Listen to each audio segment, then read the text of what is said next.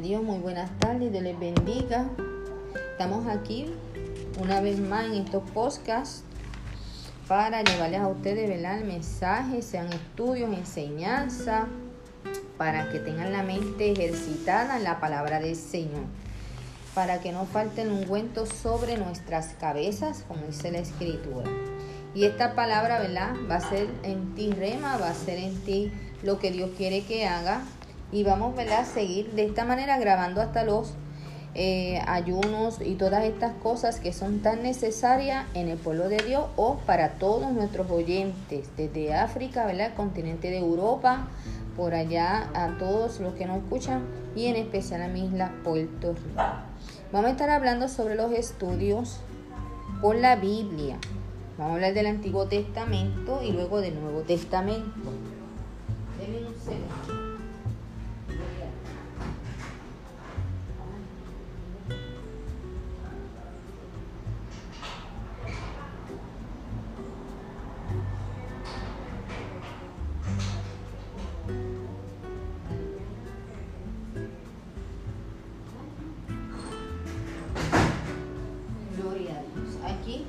De regreso, disculpen los inconvenientes, pero esto es así. Vamos a ir sobre la ley, los libros de la ley de Moisés. Estos libros se le conocen como el Pentateuco. La palabra Pentateuco, ¿verdad? Significa penta, cinco y teco libros. Así que apréndatelo para que no hagan nada fuera de. Eh, y estos libros de la ley de Moisés eran Génesis, que significa comienzo o principio. El Éxodo es la salida ¿verdad? del pueblo de Israel de Egipto. Levítico, que son las leyes y reglamentos. Número es el conteo del pueblo. Y el libro de Deuteronomio, un repaso de o la segunda ley. Acuérdate, estos son los cinco libros de la ley de Moisés. Luego vienen los libros históricos como el libro de Josué, Jueces, Ruth, que es un libro que habla del amor y la dedicación, Primera y Segunda de Samuel, que habla sobre Saúl, el rey de Israel, Primera y Segunda de Reyes, que habla sobre Salomón, rey de Israel, Primera y Segunda de Crónicas, que nos habla ¿verdad? de historias, el libro de Estras, Nehemías y Esther, que es un libro terrible que habla sobre una mujer que Dios le dio la victoria, ¿verdad? Contra un hombre malvado. También en el Antiguo Testamento vas a encontrar los libros poéticos y de sabiduría. Estos son el libro de Job, los Salmos, Proverbios, que ese es el libro de la sabiduría, Eclesiastés y Cantares, que es el libro, ¿verdad? Poético. Gloria al Señor. También vamos a encontrar los profetas mayores fueron cinco, Isaías, Jeremías, Lamentaciones, Ezequiel y Daniel. Y hay doce profetas menores, los cuales se llamaron Oseas, Joel, Amós, Abdías, Jonás, Miqueas, Nahum, Habacuc, Sofonías, Ageo, Zacarías y Malaquías, que ese es el último libro del Antiguo Testamento. Si te daste cuenta, la palabra no fue escrita en un orden cronológico. Por eso es necesario aprendernos los libros de la Biblia para que luego se te haga fácil buscarlos o utilizar el índice que trae la Biblia. Ahora vámonos al libro de el Nuevo Testamento porque la Biblia se compone de dos tomos. ¿ok? Antiguo Testamento de Génesis a Malaquías y el Antiguo Testamento que es de Mateo a Apocalipsis.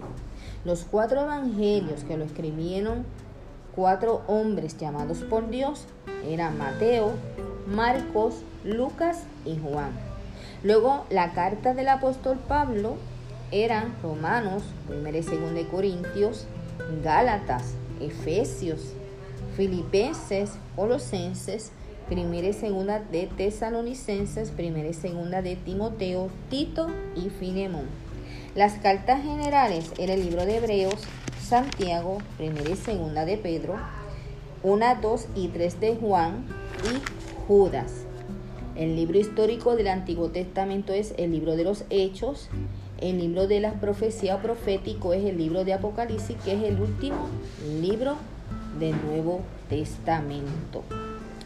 Una vez que esto está, vamos a acordarnos que Jesús habló en parábola. ¿Y qué significa la palabra parábola? Es una historia que se usa de la vida real para enseñar verdades. Nuestro Señor Jesucristo las usó a menudo para enseñar sobre el reino de Dios. ¿Ok? Gloria a Dios. Siempre que estés leyendo el libro, un libro de la Biblia, tienes que hacerte estas siguientes preguntas. ¿Quién? ¿Qué? ¿Cuándo? ¿Cómo? ¿Dónde? Y el por qué. Otras preguntas podrían ser quién lo escribió, qué sucedió, ¿verdad? ¿Quién está hablando? ¿Cuándo sucedió? ¿Cómo había de hacerse, ¿verdad? Y así sucesivamente. Debes siempre descubrir el tema principal de cada capítulo que estés estudiando de la Biblia o leyéndolo y meditar en ella, no leer como un papagayo, porque los papagayos no entienden si leemos así. Así que la palabra de Dios es una revelación progresiva que significa que es la verdad que se va revelando poco a poco a través de distintos libros de la Biblia. En los capítulos del 1 al 11 de cada libro, debes de anotar en el margen lo, lo creado cada día, ¿verdad? Debes de observar cuando comienza el día, cuando termina la creación, ¿verdad que sí?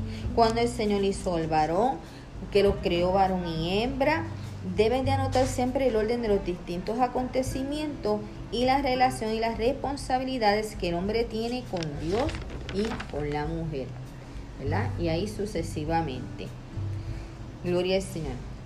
Así que aquí te voy a dejar este pequeño eh, corto estudio de la Biblia porque lo que quiero es que aprendas a buscar en la palabra de Dios esos libros una vez se te va a hacer bien fácil y lo puedes decir hasta cantador de memoria. Génesis, Éxodo, Levítico, Número, Deuteronomio. Invéntatela. Lo importante es que te anime porque a lo mejor pasas horas leyendo un periódico que lo que trae es malas noticias, mucho matanza, ¿verdad? Cosas que lo que hacen es que si estamos en un estado depresivo, depresivo, disculpen, también leyendo eso así te vas a decepcionar y a deprimirte más. Pues lo más sabio y lo más prudente es que leas la palabra de Dios, que en ella encontrarás bálsamo y refrigerio a tus huesos y vas a poder vencer y hacer conforme el Señor dice en su palabra. Gloria a Dios. También me puedes conseguir en mi página del Facebook a través de Pastora Susana Ruiz. Acordémonos, amados, que predico el Evangelio conforme Dios me lo da ni por contienda, como muchos hacen, ni por favoritismo, ni los likes. A mí nada de eso me interesa. El propósito, el cual Dios ha, ¿verdad? Llamado a esta servidora es para anunciar las buenas nuevas de salvación y de arrepentimiento. Y para, ¿verdad? Eh, corregir lo que está torcido utilizando siempre la palabra de Dios. Si el Espíritu Santo de Dios no ha podido cambiar tu vida, entonces nada lo cambiará porque para eso tienes que aprender a abrir tu corazón al dador de la vida eterna. Y ahorita voy a estar trayéndote, ¿verdad? Sobre los días de ayuno, que son los ayunos bíblicos.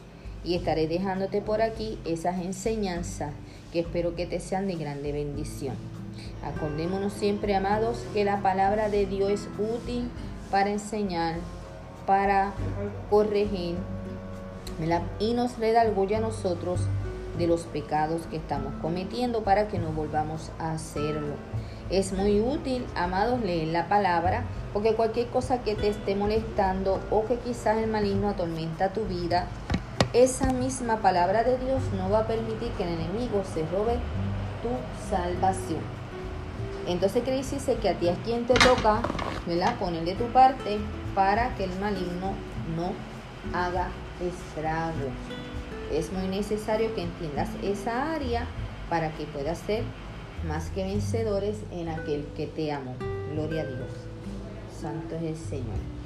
Gracias Señor por permitirme este eh, primer estudio de tu palabra, que es lo más sencillo, esperando siempre, Señor, que sea tu misma palabra la que alcance a cada alma de diferente lengua y nación y que puedan conocerte, Señor, quién eres realmente.